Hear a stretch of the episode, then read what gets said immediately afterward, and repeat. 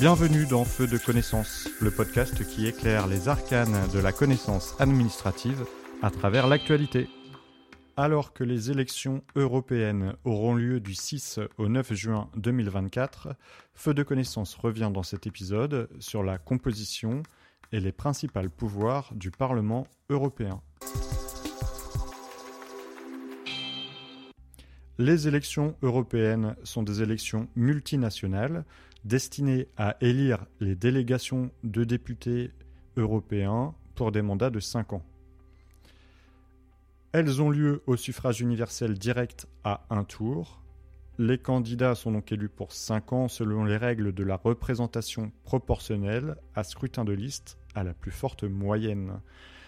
Les partis qui auront donc obtenu plus de 5% des suffrages bénéficieront d'un nombre de sièges proportionnel à leur nombre de voix.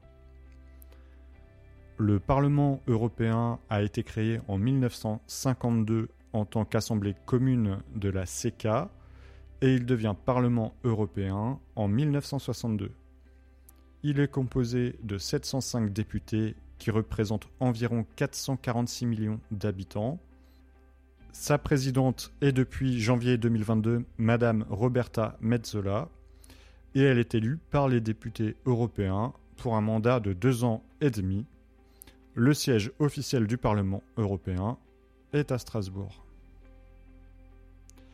Alors le Parlement européen, c'est l'institution qui représente les citoyens des États membres de l'Union européenne et c'est l'organe législatif de l'Union européenne. La grande majorité des lois sont en effet adoptées conjointement par le Parlement européen et le Conseil. C'est le cas en particulier des directives qui sont au sommet de la hiérarchie des actes juridiques européens.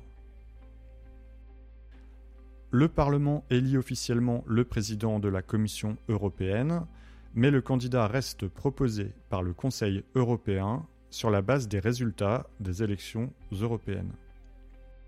Le Parlement européen dispose de pouvoirs budgétaires.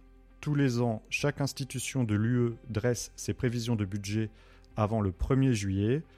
La Commission européenne synthétise ses prévisions et prépare le projet de budget annuel qui est présenté au Parlement européen et au Conseil au plus tard le 1er septembre.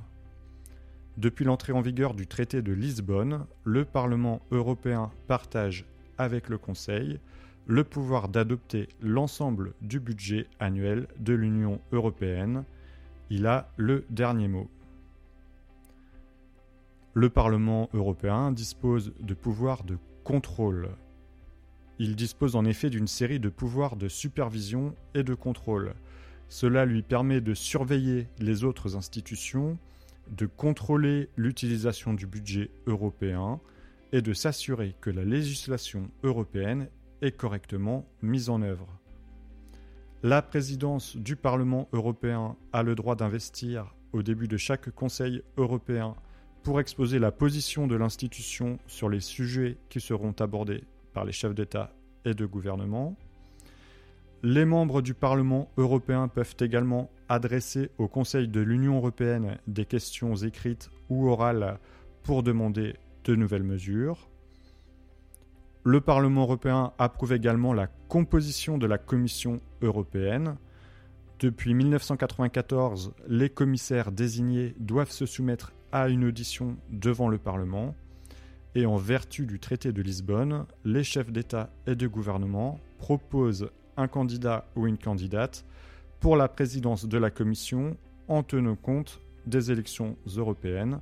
Le Parlement doit ensuite l'élire. Il peut également adopter une motion de censure à l'encontre de la Commission et a même le pouvoir de la dissoudre. Il exerce un contrôle démocratique à l'égard de la Commission, qui lui soumet régulièrement des rapports, y compris un rapport annuel sur les activités de l'Union européenne et sur l'exécution du budget. Le Parlement peut demander à la Cour de justice de l'Union européenne d'engager une action contre le Conseil ou la Commission s'ils ont agi d'une manière incompatible avec l'esprit de la législation européenne. Enfin, le Parlement peut, avec le Conseil, invité la Cour de justice à créer des tribunaux spécialisés.